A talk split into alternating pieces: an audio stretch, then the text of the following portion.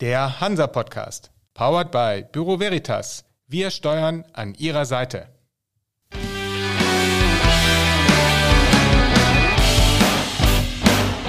Der Hansa Podcast. Herzlich willkommen zu einer neuen Folge Hansa Podcast. Mein Name ist Felix Selzer und ich begrüße heute Pierre Sames, Strategic Development Director bei DNV Maritime. Ja, hallo Herr Selzer. Vielen Dank für die Einladung zum Gespräch. Wir wollen heute über das Thema künstliche Intelligenz oder kurz KI sprechen. Ähm, zuletzt ist KI durch die Anwendung ChatGPT auch außerhalb technischer Diskurse praktisch über Nacht zum Alltagsthema geworden. Ähm, hier soll es aber jetzt darum gehen, welche Chancen, Risiken und Aufgaben sich aus der Entwicklung und Nutzung intelligenter IT-Systeme im Bereich der Schifffahrt ergeben. Vielleicht können Sie mal kurz umreißen, über was wir eigentlich sprechen, wenn wir KI sagen. Ja, äh, KI ist äh, formal ein Teilgebiet äh, der Informatik. Es umfasst alle Anstrengungen, Maschinen intelligent zu machen. Und da gibt es verschiedene Teildisziplinen, zum Beispiel Mustererkennung, Expertensysteme, maschinelles Lernen, aber auch neuronale Netze und Deep Learning äh, Computer Vision, Natural Language Processing äh, und aus dem Bereich kommen auch die sogenannten Large Language Models, äh, aus denen ChatGPT hervorgegangen ist. Und äh, lassen Sie mich noch erwähnen, dass äh, KI eine Querschnittstechnologie ist. Sie kann in fast allen Sektoren und Bereichen angewendet werden. Und ähm, viele der Aussagen oder viele der Themen, die wir heute besprechen, äh, gelten sinngemäß auch für andere Sektoren.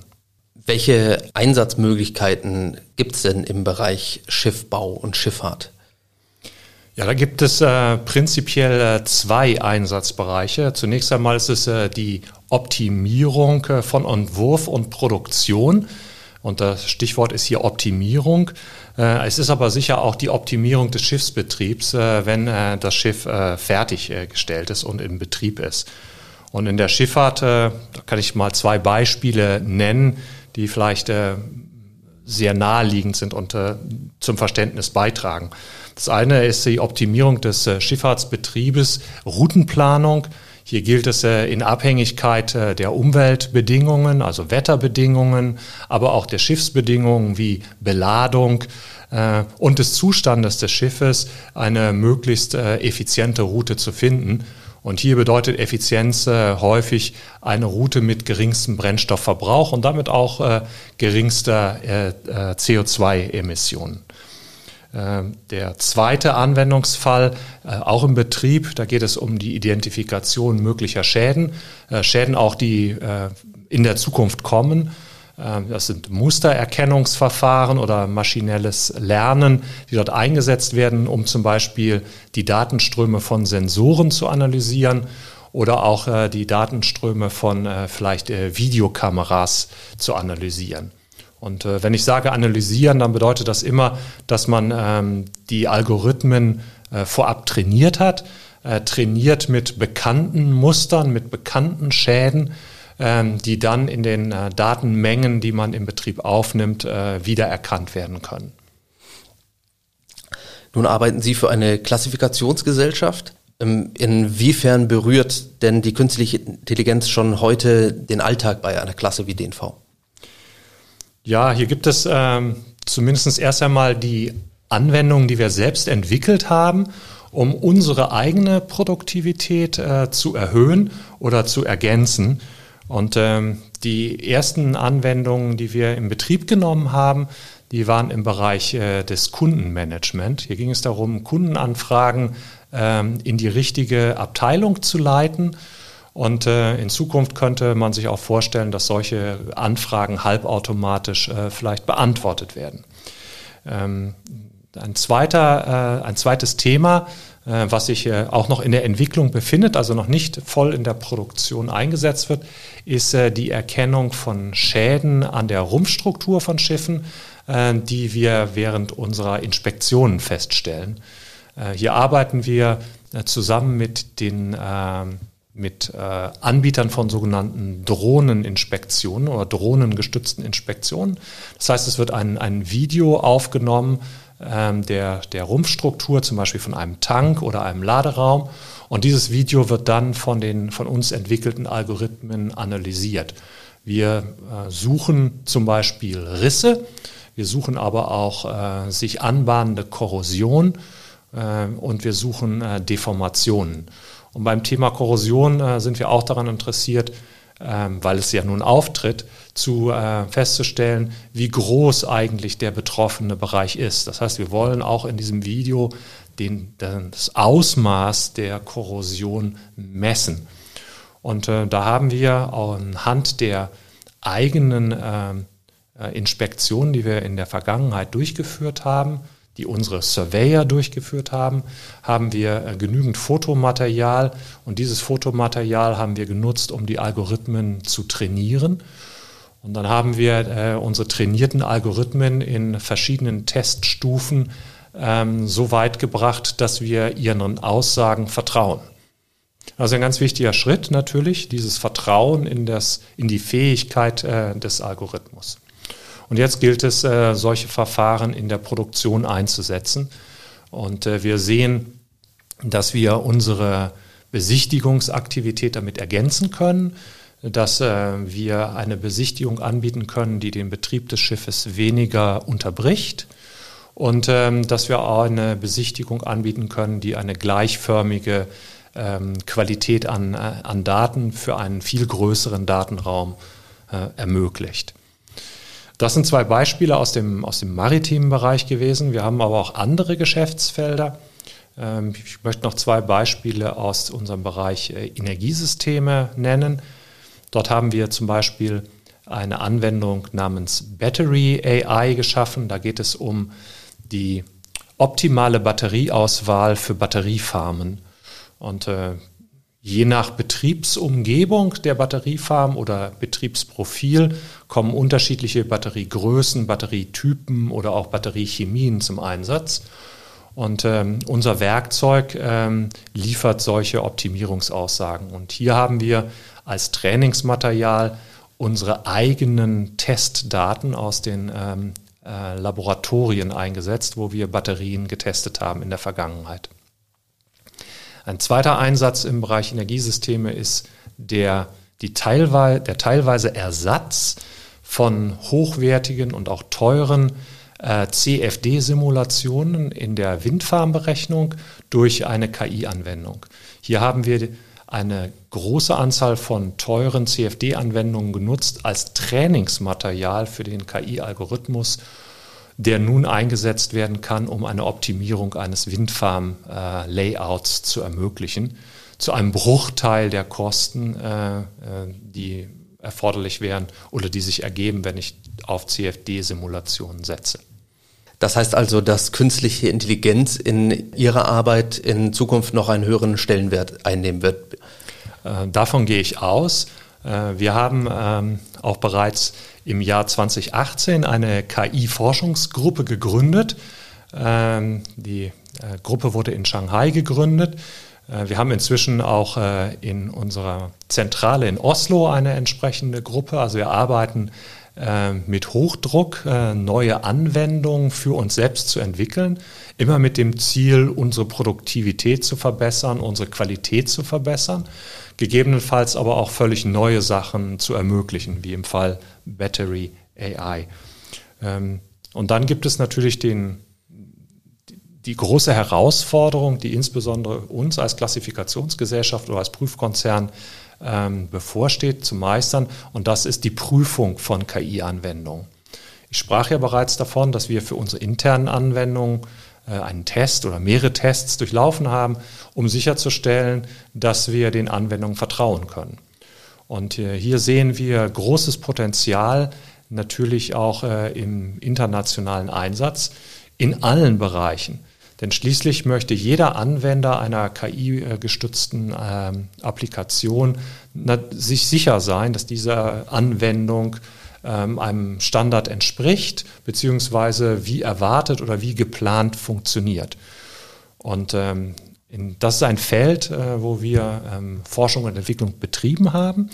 Und äh, das ist ein äh, Feld, wo wir im Moment äh, einen großen Schritt gehen. Wir haben eine sogenannte Recommended Practice entwickelt, Das ist ein eigener Standard, wie wir KI-gestützte Systeme prüfen und gegebenenfalls eines Tages äh, zertifizieren wollen. Könnten Sie noch ein Beispiel geben, wie man sich die Prüfung so einer KI-Anwendung dann im konkreten Fall vorstellen muss? Äh, stellen wir uns vor, wir haben ein zukünftiges KI-gestütztes Schiffsnavigationssystem. Das kann in der Zukunft auch in einem autonomen Schiff eingebaut werden. Und die Aufgabe der Klasse ist es nun, die KI-Komponente dieses neuen Systems äh, zu prüfen, aber natürlich auch die traditionellen, die physikalischen Komponenten, also zum Beispiel äh, ein Kamerasystem oder ein Radarsystem, was äh, die ursprünglichen Signale aufnimmt.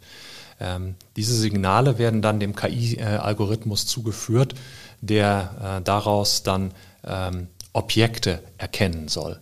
Hier geht es konkret darum äh, zu erkennen, ob sich andere Schiffe zum Beispiel auf einem Kollisionskurs befinden oder ob das Schiff äh, Gefahr läuft, vielleicht gegen eine Insel zu fahren oder gegen eine Fischfarm. Äh, also es geht also um Objekterkennung. Wir sind hier im Bereich Computer Vision wieder angelangt und äh, der KI-Algorithmus muss entsprechend trainiert werden. Er wird also trainiert mit vereinfacht gesagt, Bilder von anderen Schiffen, so wie man sie von der Brücke eines Schiffes aus sehen würde, aber auch anderen schwimmenden und festen Objekten, ähm, sowohl in ähm, begrenzten Gewässern, äh, im Hafen zum Beispiel, aber auch auf offener See. Und ähm, dann gilt es, diese physikalischen Komponenten zu prüfen, also da sicherzustellen, dass die Kamera, Radar und vielleicht auch LIDAR, was in Zukunft eingesetzt wird, auch entsprechend äh, wie gewünscht wirken.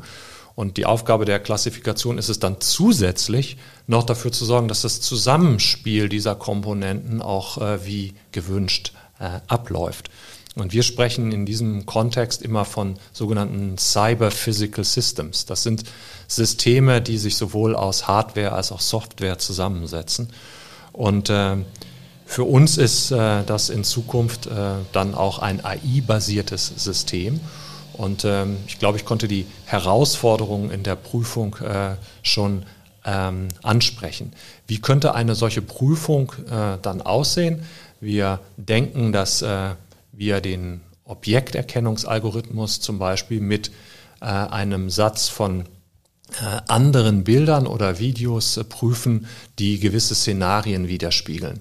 Man kann sich zum Beispiel vorstellen, dass man extreme Situationen testet, wie zum Beispiel dichten Nebel oder äh, starken Seegang oder auch, ähm, dass äh, auf einmal ein pinkfarbenes Schiff äh, einem entgegenkommt. Nun gibt es natürlich pinkfarbene Schiffe. Aber solche extremen Situationen kann man in Szenarien testen, um dann festzustellen, ob der Algorithmus gut genug trainiert wurde, ähm, um seine Aufgabe in einem solchen AI-gestützten System tatsächlich durchzuführen. Ähm, Heute gibt es bereits sogenannte Assistenzsysteme, die der Crew auf der Brücke, dem Captain auf der Brücke Hilfestellung anbieten, ähm, wenn zum Beispiel eine Kollisionssituation sich anbahnt. Äh, die Technologie, die dabei eingesetzt wird, äh, ist nahezu identisch mit der, die später für die Entscheidung tatsächlich eingesetzt wird. Das heißt, äh, automatisiert zu entscheiden, ob das eigene Schiff dann als Ergebnis der Objektidentifikation den Kurs ändert. Und hier sind wir dann bei AI-basierten Kontrollsystemen. Äh, und äh, Schiffe sind äh, im Bereich der kritischen Infrastruktur. Und hier denken wir, dass AI-gestützte Kontrollsysteme auch in anderen Bereichen der Infrastruktur natürlich eingesetzt werden. Zum Beispiel im ähm, Netzwerk eines Funkanbieters oder auch im Netzwerk eines Elektrizitätswerkes. Und äh, das ist eine große Herausforderung, äh, auch für die Politik, äh, solche ähm, äh, Regelungen zu schaffen, damit äh, AI-gestützte Kontrollsysteme ihren Job vernünftig machen. Und die EU-Kommission hat mit dem sogenannten AI Act ein Gesetz auf den Weg gebracht, das befindet sich noch in der finalen Abstimmung in Brüssel, was AI-gestützte oder KI-gestützte Anwendungen in Risikoklassen einteilt und für Hochrisikosysteme eine entsprechende systematische Prüfung vorsieht. Und so schließt sich dann der Kreis auch wieder zu einer Klassifikationsgesellschaft, die für relevante maritime AI-gestützte Kontrollsysteme eine solche Prüfung dann durchführen kann. Nun wird im Zusammenhang mit KI ja auch immer gerne vor Risiken gewarnt. Ähm, vielleicht können Sie zum Abschluss noch mal kurz was über Chancen und Risiken äh, von künstlicher Intelligenz sagen. Ja, gerne. Äh, ich hatte ja schon über die Chancen äh, gesprochen. Insbesondere sind es natürlich die erwarteten Produktionssteigerungen, äh, die ähm, die Nutzer von KI ansprechen. Nun muss man allerdings auch sagen, dass KI-Systeme in der bis, bis vor kurzem im Wesentlichen professionellen Anwendern vorbehalten waren, ähm, die vielleicht auch ähm, geschult waren, solche Systeme zu nutzen und zu verstehen, äh, welche Risiken in der Anwendung oder mit der Anwendung bestehen.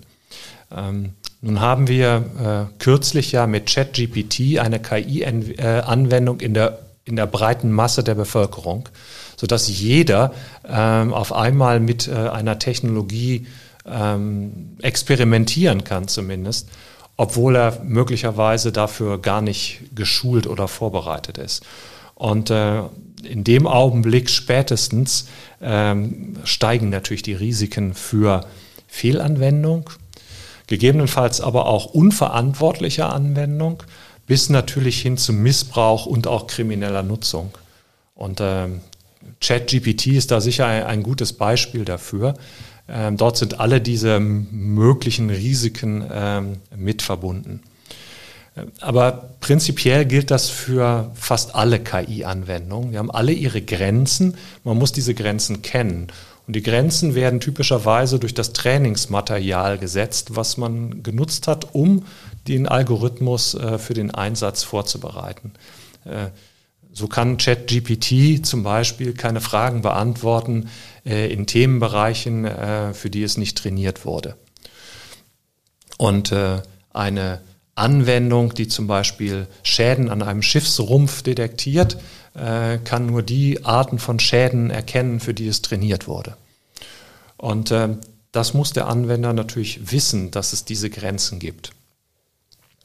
Äh, es gibt äh, Möglichkeiten, die, die Risiken bei der Anwendung, für, auch für Fehlanwendungen insbesondere zu reduzieren.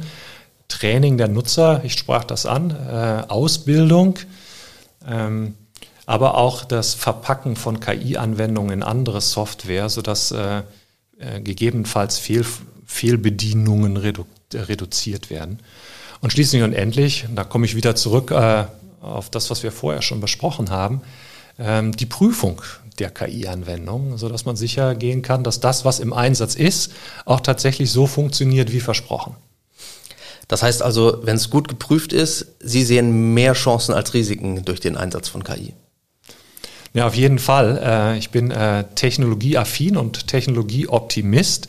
Äh, ich sehe diese, diese Chancen in der KI-Anwendung. Ähm, die Produktivitätssteigerung und Optimierungspotenziale sind gewaltig. Ähm, die Risiken gegebenenfalls auch. Und es werden von einigen Wissenschaftlern und einigen Buchautoren ja auch Untergangsszenarien ähm, an die Wand gemalt. Das kann man sich schon vorstellen, dass ein, dass ein superintelligenter Algorithmus eines Tages aus dem Ruder läuft. Zumal äh, diese Algorithmen ja nicht, zumindest bis jetzt nicht, mit unseren ethischen Werten trainiert werden. Ähm, unser äh, Algorithmus zur Detektion von Schäden an Schiffen, äh, der wird nicht mit den Werten von DNV trainiert. Und ähm, dieses gilt es vielleicht in Zukunft äh, zu beachten im Training oder gegebenenfalls auch äh, zu testen oder vorzuschreiben, dass äh, solche Algorithmen äh, die, die Werte der Menschheit ähm, im Hintergrund behalten, äh, wenn sie entsprechende Aussagen treffen. Und das gilt natürlich insbesondere für Large Language Models, die als Ergebnis typischerweise Text liefern, den, äh, den Menschen dann verarbeiten, verbreiten äh, und interpretieren. Und wenn dieser Text äh, auf der Basis von ähm, unethischen Annahmen entwickelt wurde, dann ist das äh, sicher gefährlich und äh, sollte verhindert werden. Ja. Spannend. Ich danke ganz herzlich für die interessanten Einblicke in den Bereich und sage herzlichen Dank, Pierre Samis von DNV Maritime. Ja, vielen Dank, Herr Selzer. Das war ein kurzes, aber gutes Gespräch. Danke. Das war für Sie der Hansa Podcast. Jetzt abonnieren und keine Folge verpassen. Alle News und Hintergründe aus der maritimen Welt aktuell auf hansa-online.de und monatlich im Hansa Magazin.